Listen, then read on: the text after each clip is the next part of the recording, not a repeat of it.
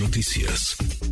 Ayer le platicaba, ayer estuvieron encerrados, una comparecencia puerta cerrada, un ejercicio inédito, no se había dado antes.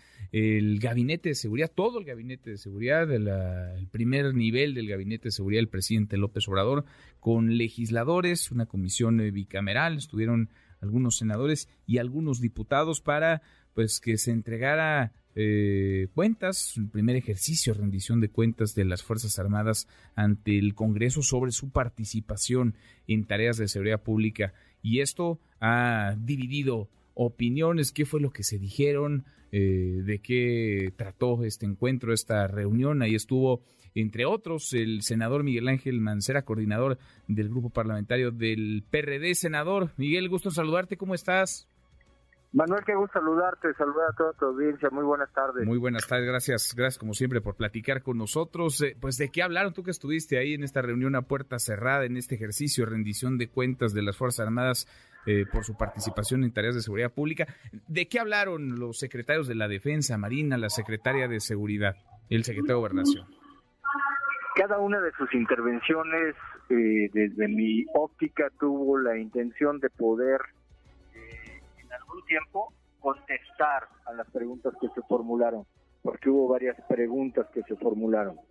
En eh, segundo, en un segundo momento, profundizar también en datos que se aportaron, porque se aportaron datos que ya estaban en el propio informe, Manuel, y, eh, y finalmente en hacer algunas reflexiones de la tarea que tenemos hacia adelante, porque esta comisión bicamaral tiene una tarea fundamental que es señalar en qué entidades federativas ya no se requiere la presencia de la Fuerza Armada permanente. Tiene la encomienda también de hacer recomendaciones para las tareas de seguridad pública y por supuesto de precisar eh, que este dictamen se presente tanto a la Cámara de Diputados como a la Cámara de Senadores y llegue hasta el Ejecutivo Federal. Ahora, es parte, digamos, de esa evaluación que me imagino en el día a día realizan las instituciones, la defensa, eh, la Marina, la Guardia, la Guardia Nacional, que no necesariamente se transparentaba o se mostraba a los legisladores. ¿Qué hacer con esa información? Es decir, eh, ¿sirve como, como termómetro, sirve como un parámetro para, para tomar decisiones? ¿Se puede transparentar? ¿Se debe dar a conocer a los ciudadanos? ¿Cómo lo ves tú, senador? Sí, yo creo que hay una muy buena parte de esta información que se puede transparentar y que se debe transparentar.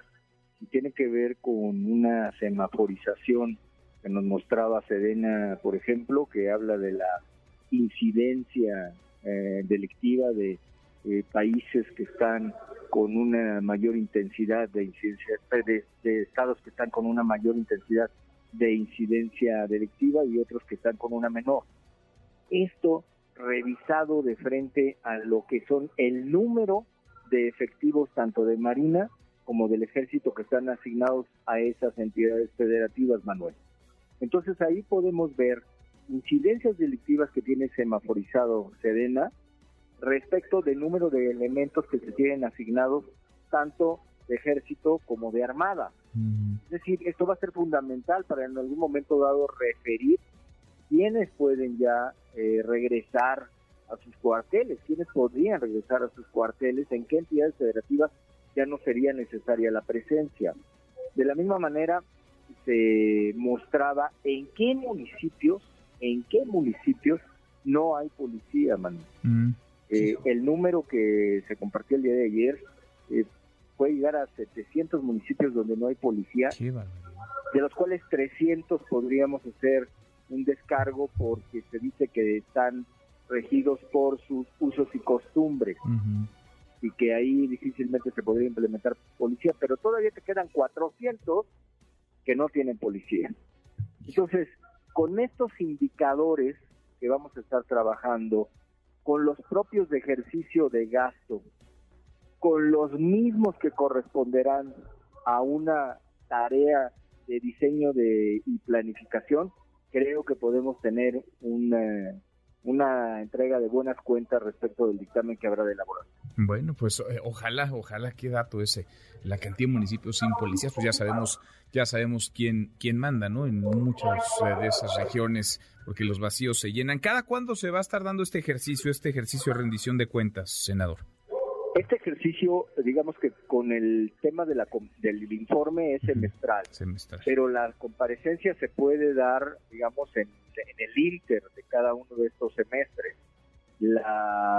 los datos adicionales pueden ser en cualquier momento, entonces esto puede ser, eh, pueden requerirse informes complementarios, datos complementarios en cualquier momento, Manuel en cualquier momento. Pues ojalá, ojalá este ejercicio y esta eh, transparencia le ayuden no solamente a los gobiernos a tomar mejores decisiones, sino a los ciudadanos a entender para dónde va el gobierno y los gobiernos. Senador, muchas gracias, gracias eh, Miguel, como siempre.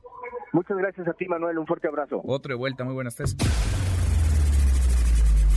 Redes sociales para que siga en contacto: Twitter, Facebook y TikTok. M. López San Martín.